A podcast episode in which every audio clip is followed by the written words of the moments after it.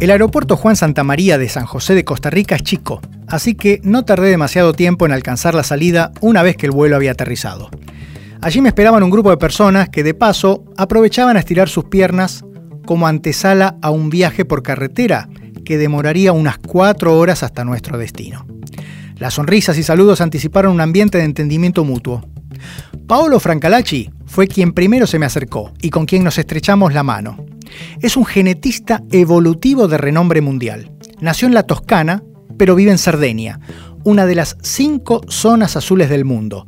Zonas donde viven los campeones de la longevidad, donde cumplir 100 o más años es muy frecuente, a punto que algunos llaman a estos lugares los pueblos donde las personas se olvidan de morir. El término zona azul, con lo cual nos referimos a un área de gran longevidad, nació concretamente aquí a Sardeña y esta isla del Mediterráneo central que pertenece a Italia. Y aquí a Sardeña está una región montañosa interna, en la parte centro-oriental de la isla, que se llama Ollastra. En esta área, eh, los pueblos, que son pueblos pequeños generalmente, aquí las personas alcanzan la edad de 100 años eh, y más con una frecuencia muy alta, muy elevada, también respecto de otra parte de Sardeña porque no se trata de verdad de la totalidad de la, de la isla de Sardinia, eh, sino es una región eh, dentro de ella. Y esta región es peculiar porque tiene una situación geográfica histórica montañosa con pocas rutas de comunicación y por eso está una isla al interior de la isla. Es caracterizada por eso, por, eh, por su separación de, de, la restante comunidad de, de, de los sardos y los habitantes se transmiten una forma de vida tradicional, una cultura bastante conservativa. Es cultural, pero también económica y más que todo en la producción alimenticia. Y después, posteriormente, los demógrafos han identificado otras zonas azules, pero Sardeña mantiene una característica única y peculiar y, en comparación con las otras. Y esta, en, más que todo, es la relación entre hombres y mujeres centenarios. Por ejemplo, si en Japón esta relación... Eh, de ocho mujeres para un hombre, a Cerdeña está, es casi igual, eh, uno a uno más o menos. Y esto hace, hace esta isla eh, que sea un fenómeno único en el mundo para la gran longevidad específicamente masculina. Y claro que hay peculiaridades ambientales y culturales, en alguna parte compartida con las otras, pero no todas esto. Y, y seguramente estas características han, han contribuido sin duda al desarrollo de esta zona azul. La dieta es la primera cosa a la cual estoy pensando. Por ejemplo, es una dieta mediterránea muy equilibrada, con muchas verduras, legumbres, productos lácteos, aceite de oliva y, y carne está, pero no muchísimo. Está, no, no, digo que una cultura vegetariana, pero con uh, una, un consumo de carne no tan elevado. Y está en cada manera basada entre productos locales, sea en la producción, pero también el procesamiento está hecho en, en la. Es importante también mencionar que, que, hay un consumo moderado pero constante de un buen vaso de vino tinto. Y esto también producido a partir de uvas típicas de la región. Y aquí tiene el nombre de Cannonau. A esto, claro, se añade una actividad física que no es tan intensa, pero esta también es constante. Y debido, claro, por el tipo de trabajo. Aquí el, el trabajo principal es el pastoreo. Esto implica caminar muchos kilómetros por, con la ganadería por día, pero también el solo hecho de vivir en zonas montañosas que estimula el, la actividad física, porque el simple movimiento dentro del casco urbano conduce a tener que desplazarse a pie eh, y subir y bajar para, eh, para las calles de, del pueblo durante largo periodo de tiempos.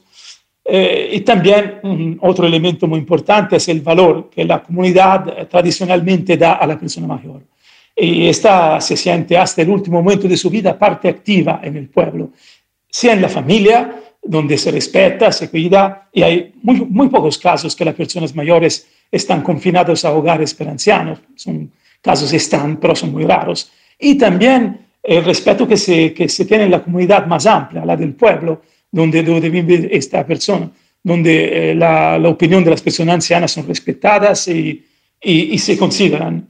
Y por supuesto, eh, en todo esto no debemos olvidar la componente, el componente genético. Con Paolo nos conocimos con motivo del primer Congreso Mundial de las Zonas Azules en Costa Rica. ¿Qué mejor entonces que hablar hoy sobre los centenarios?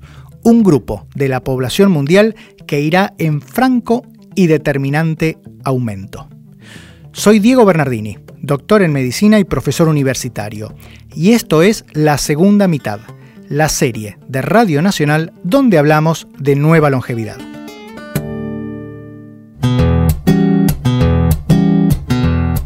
Cumplir 100 años hoy es mucho más frecuente de lo que uno se imaginaría.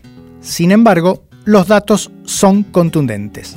En Argentina son más de 5.500 las personas centenarias. En Estados Unidos, este grupo de personas aumentó un 44%. Entre los años 2000 y 2014 pasaron de ser 50.000 a 72.000 las personas norteamericanas de más de 100 años. En Japón ya hay más de 70.000 y en el Reino Unido se cuadruplicaron en las últimas dos décadas. Esto sucede en prácticamente todos los países del mundo. El doctor Robinson Cuadros, presidente de la Sociedad Colombiana de Gerontología y Geriatría, nos cuenta sobre este fenómeno en su país. Frente a la situación de los centenarios en nuestro país, como les comentaba, somos uno de los países con un envejecimiento rápidamente acelerado. Esto indica que Colombia actualmente cuenta con cerca de 5.000 personas mayores de 100 años. Bogotá eh, integra pues una gran parte, cerca de 1.200 personas viven en Bogotá mayores de 100 años y esto nos reta a pensar eh, cuánto voy a vivir yo y si verdaderamente estamos prolongando la existencia, ¿qué vamos a hacer para vivir mejor? En días pasados me encontré con doña Betulia, una señora de 113 años, la cual me comentaba que su hermano había fallecido a los 111. Cuando yo le comentaba que se sentía eh, tener 113 años, porque pues la verdad la señora estaba en muy buen estado de salud, eh, sale todos los días a caminar entre dos y tres horas eh, por su barrio, a tomar el sol y a charlar con sus amigos. Y ella me decía que mm, claramente se siente un poco desprotegida frente a su salud, puesto que no hay un entrenamiento adecuado en los profesionales de salud en atender de una manera humanizada y diferencial a las personas de 100 y más años. Entonces creo que es un reto como sociedad mirar hacia dónde vamos, porque de acuerdo a las proyecciones nacionales en Colombia, un niño que nace hoy en Bogotá en unas condiciones adecuadas eh, desde el punto de vista económico tiene una expectativa de vida de 103 años de acuerdo a las proyecciones. Por lo tanto, tenemos que volcar nuestra mirada a estos nuevos horizontes y estos nuevos retos que verdaderamente se transforman en oportunidades para nuestra sociedad.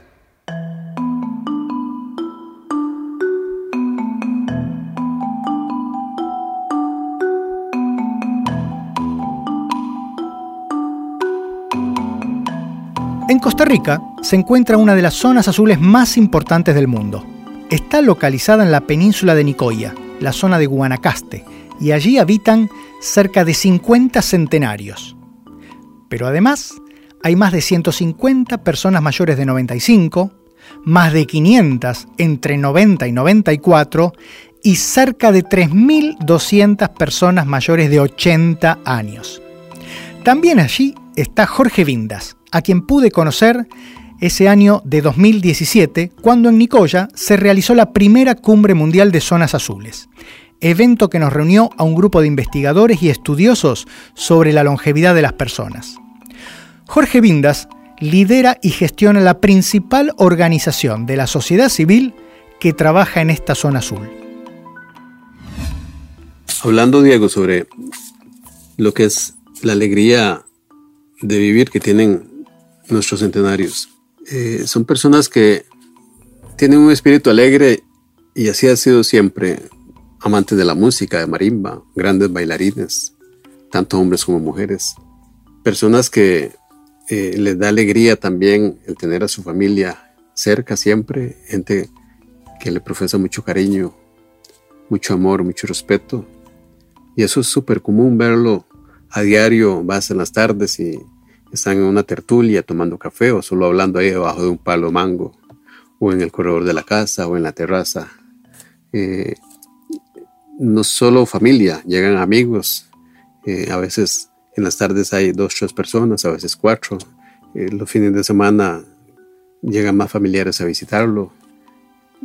También cuando yo los visito es algo que disfruto mucho y ellos disfrutan enormemente las visitas, aunque no sea familia, igual lo reciben con mucho calor humano.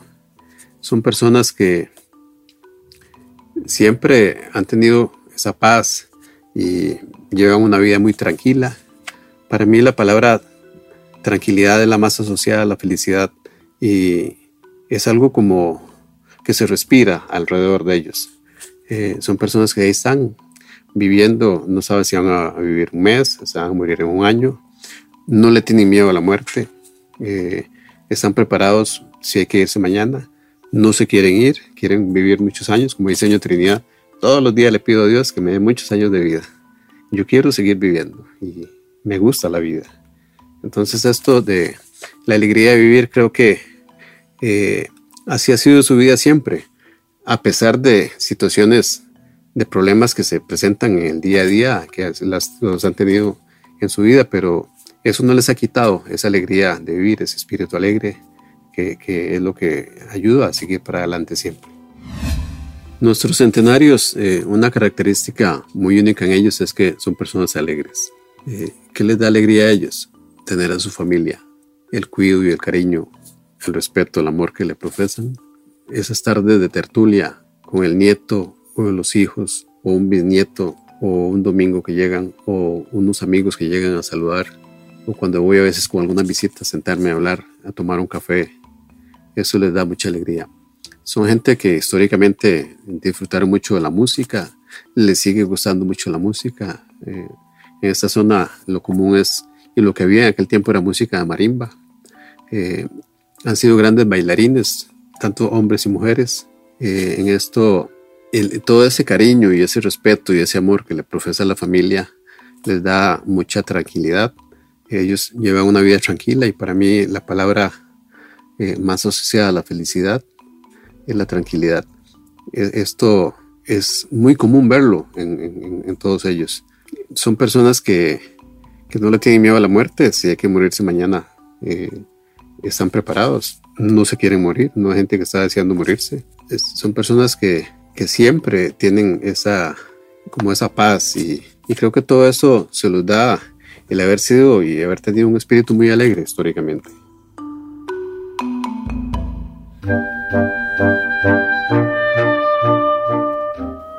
Pero ¿cuánto de esto tiene que ver con la genética y cuánto con el medio ambiente?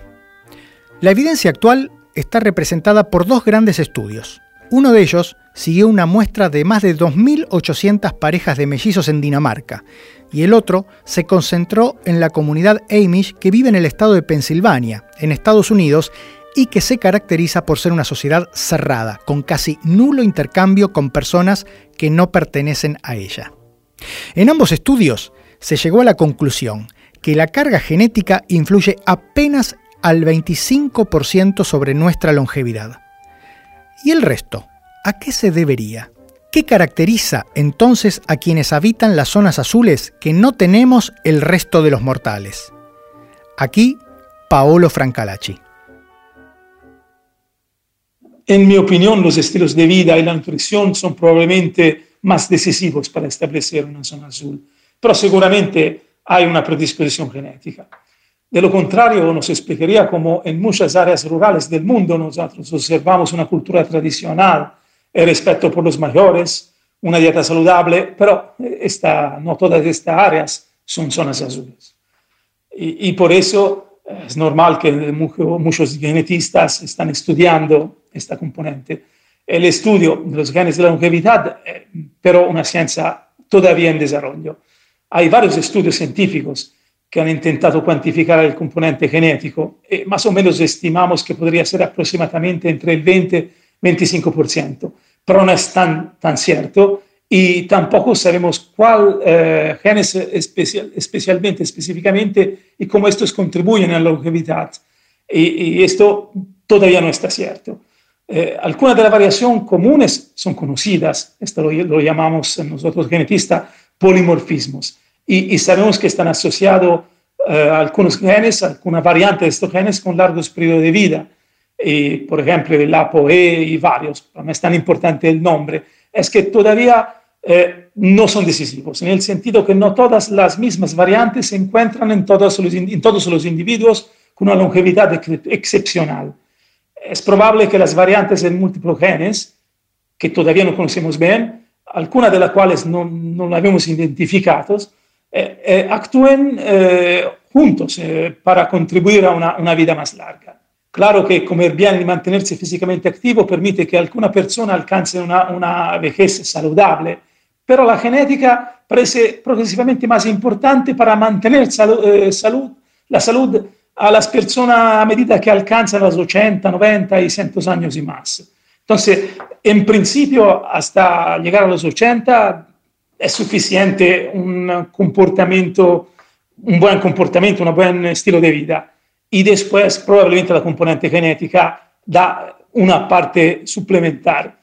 Eh, muchos nonagenarios, centenarios pueden vivir de forma independiente, evitar las enfermedades relacionadas a la edad, hasta, hasta prácticamente los últimos años de su, de su vida. Eh, y por eso seguramente la componente genética es importante en estas personas.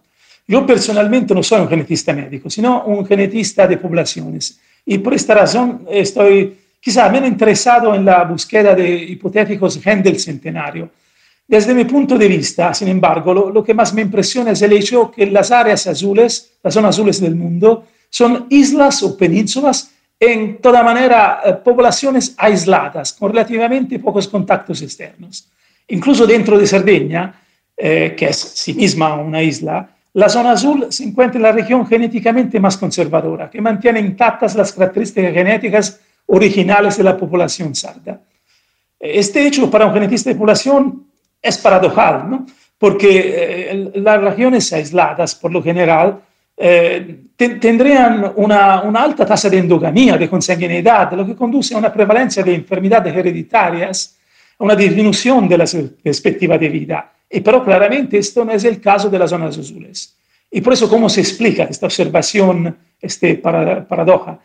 Que la explicación podría estar en el hecho que si el aislamiento ha durado mucho tiempo, la selección natural ha tenido posibilidad de eliminar de la población aislada los rasgos negativos, favoreciendo el aumento de la frecuencia de genes que determinan factores de protección en frente de enfermedades típicas de la edad. Entonces, el aislamiento en general es malo, pero si se, prosigue por mucho tiempo, selecciona los mejores que pueden conseguir alcanzar a más que cientos años.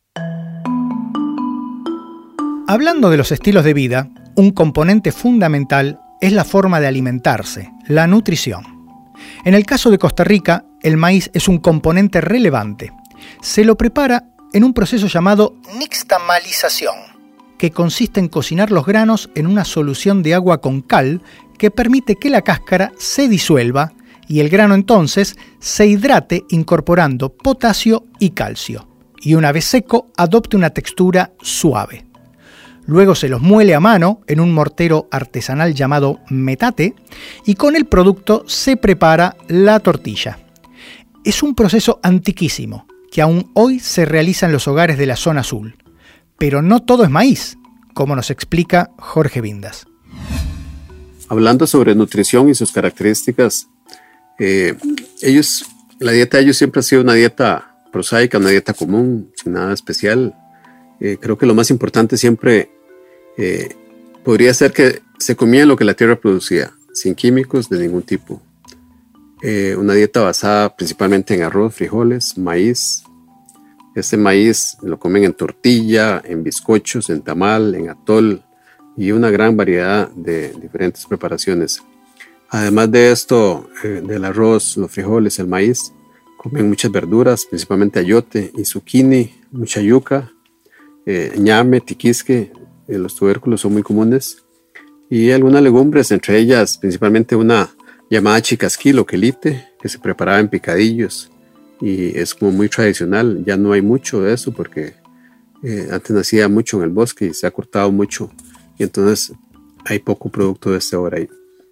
Y por supuesto siempre eh, acompañado en el plato hay arroz, frijoles y un pedacito de carne, ya sea frita y, o en sopa y la mayoría de estas carnes eran carnes de animales de monte. Anteriormente había mucho venado, mucho tepescuintle, eh, comían también pavas y saíno, eran muy común. Y si no eran animales de monte, siempre criaban cerdos. Y la carne de cerdo es como la carne preferida en los centenarios históricamente. Y aparte de cerdo, también comían gallina, pollo, eh, un poco de carne de res. Y también algunos de ellos comían pescado, que no es como muy común, pero los que vivían más en la costa sí comían pescado o chucheca o piangua, que es un molusco que lo comían con arroz. Todos estos alimentos eh, cocinados en el pasado y todavía en muchas casas en cocinas de leña muy rústicas. Casi sin querer hemos podido escuchar varias de las claves que encierran estas zonas azules. Claves que permiten que las personas vivan no solo mucho tiempo, sino que vivan independientes y en un estado de salud admirable. Realizan actividad física, se alimentan de una determinada manera, socializan permanentemente y tienen, además, una alegría de vivir que las caracteriza. Pero también son creyentes. Este es un rasgo que comparten prácticamente todas las zonas azules. En Japón, en la isla de Okinawa, la más antigua de las zonas azules descriptas, profesan los principios del budismo. En la zona de Loma Linda, en California, Estados Unidos, la zona azul se caracteriza por ser parte de la iglesia adventista y en Costa Rica la fe cristiana es la que prevalece. La evidencia científica actual, más allá de las zonas azules, nos dice que profesar, creer en algo o alguien nos ayuda a vivir más. Hablando sobre lo que es la espiritualidad y la importancia en las personas mayores de la península de Nicoya, nuestros centenarios profesan una fuerte fe en Dios, son personas muy espirituales. Esta espiritualidad creo yo que es uno de los fuertes factores en su longevidad. Eh, después de la unión familiar tan fuerte y el cariño y el respeto que le profesan sus mayores, a, los mayores más bien, este, esta fuerte espiritualidad les permite llevar una vida tranquila, les ha ayudado a superar situaciones difíciles del día a día e incluso algunas tan fuertes como superar la muerte de un hijo, su esposa o su esposo u otros familiares y amigos. A diario ellos dan gracias a Dios al acostarse, levantarse, piden por sus familiares, por sus amigos, eh, son personas que siempre tienen a Dios. Eh, una gran mayoría de ellos son católicos, como el 99%. Siempre han profesado la fe católica. Y también ellos respetan mucho si alguien no es católico. En esa parte, creo que eh, el apoyarse siempre en la parte espiritual, el pedirle a Dios con mucha fe lo que necesitan, les ha llegado a dar este, una base súper fuerte para enfrentar muchos momentos difíciles que han habido en la vida.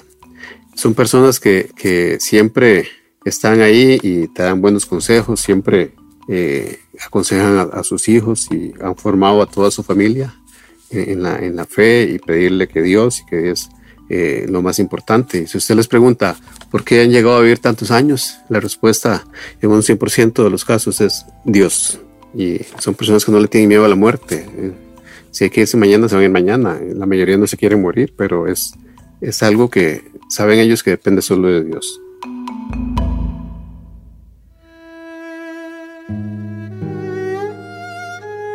Hablar de espiritualidad también implica hablar de finitud, de mortalidad y, por qué no, de inmortalidad. En estos momentos hay una corriente muy fuerte de científicos trabajando en pos de la inmortalidad del ser humano. Codificación genética, telomerasa y otras áreas son los principales focos en donde con mucha financiación los científicos se afanan en la búsqueda de este objetivo. Por supuesto, un objetivo que no está exento de cuestionamientos y polémica. Sobre la historia de los longevos, los genes y las distintas especies, le pedí una última reflexión a nuestro amigo el genetista Paolo Francalacci. Creo que, muchas personas recuerdan que a la escuela secundaria, esto ciertamente pasaba en Italia, creo también en Argentina, que se explicaba que el concepto de silosismo aristotélico y diciendo, todos los hombres son mortales, Sócrates es un hombre, Sócrates es mortal. Pero al pensarlo, este silogismo presenta una falacia en la premisa, porque ¿estamos realmente seguros que todos los hombres son mortales? Podremos saber esto con, con certeza solo después que todos los hombres hayan muerto y por lo tanto nunca lo sabremos. Porque mientras hay un hombre vivo, en teoría esto podría no morir nunca. Bueno, me disculpo un poco por esta paradoja, pero la pregunta que me he hecho se presta más a una respuesta filosófica que, científica. Es cierto que la duración de la vida se ha alargado muchísimo en el último siglo, eh, hasta el doblar en pocas eh, generaciones, pero las personas con una longevidad excepcional también han vivido en el pasado, probablemente con una frecuencia relativamente similar, representando la excepción y no la regla en este sentido. Entonces sí, es verdad que los antiguos romanos o en el medioevo, más o menos las personas vivían hasta los 40, 50 y no más, pero el centenario todavía estaba en este periodo. Y por eso es probable que los Guinness de los primates que coloca la duración máxima eh, de la vida en unos pocos años por encima del 110 no se actualizará tan fácilmente en el futuro. Eh, pero ciertamente eh, la, evolución, la naturaleza ha predispuesto el cuerpo humano a vivir más o menos 40 años. Es el periodo reproductivo. Y esto también es el promedio de vida de nuestros parientes más cercanos, los chimpancés, que con esos compartimos el 98% del genoma, que en natura viven 40 años. Y, y fue eh, también la esperanza de vida de, los hombres durante generaciones, como hemos dicho antes, de, de los medieval, de los romanos, más o menos es la durata media de la vida y claro, pero sujeto a, la, la, recepción que hemos dicho. Pero sin embargo, la especie humana, y esto incluidos los neandertales, evolucionó permitiendo que algunos individuos, algunas personas podrían vivir más tiempo que lo, lo que es el periodo reproductivo. ¿Por qué eso? Porque seguramente personas mayores tienen una riqueza de conocimiento acumulados en su vida, una experiencia que fueron útiles para la supervivencia de la especie, para ayudar a los más jóvenes que no, evidentemente que podrían eh, procurar la alimentación y todo, pero no, tenían la conciencia de, los, eh, de los mayores. Y, por eso, por lo tanto, la duración de la vida es en última instancia una consecuencia cultural más que física. Y no podemos descartar que la ciencia eh, nos conduzca a una inmortalidad sustancial. Justo hoy muchos órganos eh, gastados ya se pueden eh, trasplantar y en principio incluso los recuerdos de una vida fijados en los circuitos neuronales, en futuro imagino que podrían ser transferidos en un nuevo cerebro. Pero la pregunta es, ¿esa persona sería yo o otra persona con mis mismos recuerdos? En otras palabras, quizás sería posible en el futuro transferir nuestra identidad en un nuevo cuerpo, pero esto podría ser si supiéramos exactamente dónde reside nuestra identidad. Bueno, para acabar, en resumen, como dije, la respuesta más que, que, que la ciencia cuestiona la filosofía.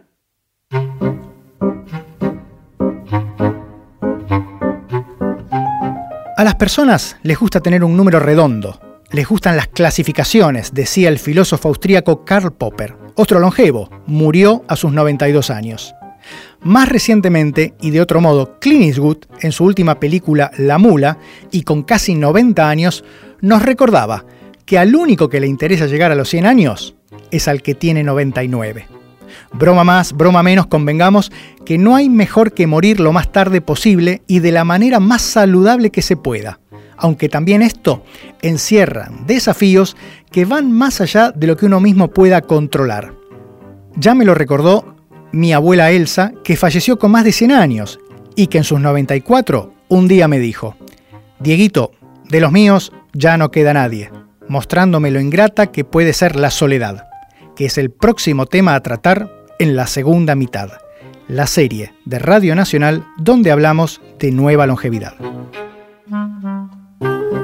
En la producción de este episodio estuvo Diego Mintz, en la operación técnica Esteban Villarroel y Diego Rodríguez. Para escuchar todos los episodios de la segunda mitad y más podcasts de Radio Nacional, búscanos en Apple Podcasts, en Spotify y en radionacional.com.ar.